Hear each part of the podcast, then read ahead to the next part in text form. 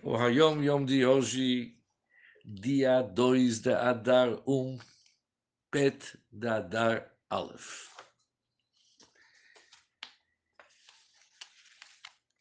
O Alter Rebbe, nosso grande mestre, o Alter Rebbe, estabeleceu para os Hassidim um esquema de trabalho que envolve o esforço, a da mente e a busca de, da verdade ou seja, esforço, a da mente e a busca da verdade. O que, que significa isso? Ele continua dizendo examinar criticamente cada um de seus movimentos e certificar-se de que esteja rigorosamente de acordo com a verdade.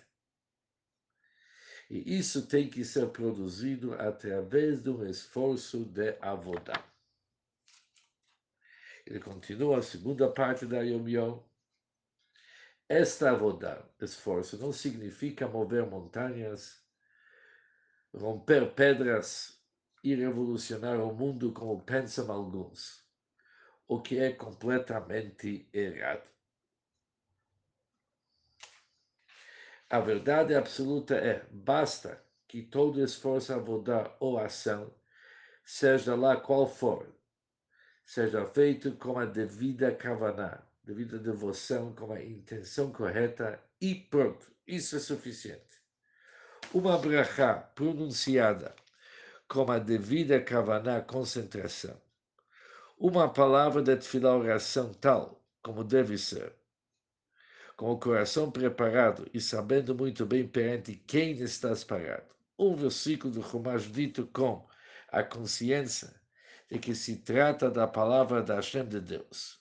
Um versículo de Tilim, Salmos, uma boa atitude, aproximar o próximo com amor e afeto.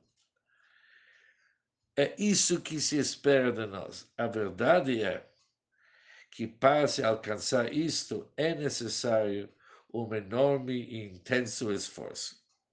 Simples, simplesmente é preciso estudar muito, estudar a Torá em quantidade e compreender bem o que se estuda, cada qual de acordo com seu nível. Então, Hashem o ajudará para que seja realmente como tem que ser. Esse Hayom Yom está dividido realmente em três partes. A primeira parte é exigindo de cada um de nós avodar ao pi ha'emet, ripus ha'emet, buscar a verdade. Sinceridade. Uma introspeção onde uma pessoa tem que se examinar que tudo seja que fi ha'emet, seguindo a verdade com sinceridade e sem se enganar. Depois tem mais um detalhe essa busca, essa examinação tem que ser, essa introspeção tem que ser a ideia avodar, um esforço. Não que uma pessoa naturalmente faz um check-up rápido. Não, isso exige realmente um grande esforço. Que tudo que vem naturalmente, na linguagem da Hassidut chamada Derech Memela, sozinha, não é considerado emet e falta continuidade. A segunda parte que ele nos diz que muitos se enganam achando que isso aqui é um trabalho praticamente impossível, mover montanhas, que é completamente errado. Mas depois termina que apesar que não é romper pedras, romper montanhas, mover montanhas e romper pedras, mas mesmo assim esforço é necessário ele termina com uma promessa. Assim, quando nós vamos realmente se esforçar, Deus vai nos ajudar que tudo vai ser realizado conforme a verdade. Bom dia para todos e muito sucesso.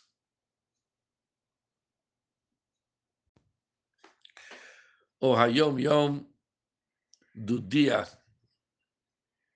2 de Adar 2, que também é costume de estudar no dia 2 de Adar 1, quando é um ano que nós que só tem um Adar, se estuda tanto da da Aleph e a da Bet, ali ele nos explica o seguinte, que a bênção, a brachá, precisa se apegar em algo. A brachá precisa de um cli, ela precisa de um recipiente. Assim como a chuva, que só traz benefício quando cai sobre o campo arado e semeado, ou como as fortes chuvas do outono, antecipadas, chamado malkosh, ou de primavera tardias, que se chama yoré, que somente beneficiam ao colheitas no campo ou vinhedo quando tem um bom preparo. Porém, um campo árido, não arado e não semeado, não terá benefício nenhum, nem das chuvas brandas, nem das chuvas fortes antecipadas ou tardias. Ou seja, a brachá é boa, mas ela precisa de um cli, precisa de um recipiente. Um bom dia para todos e muito simcha.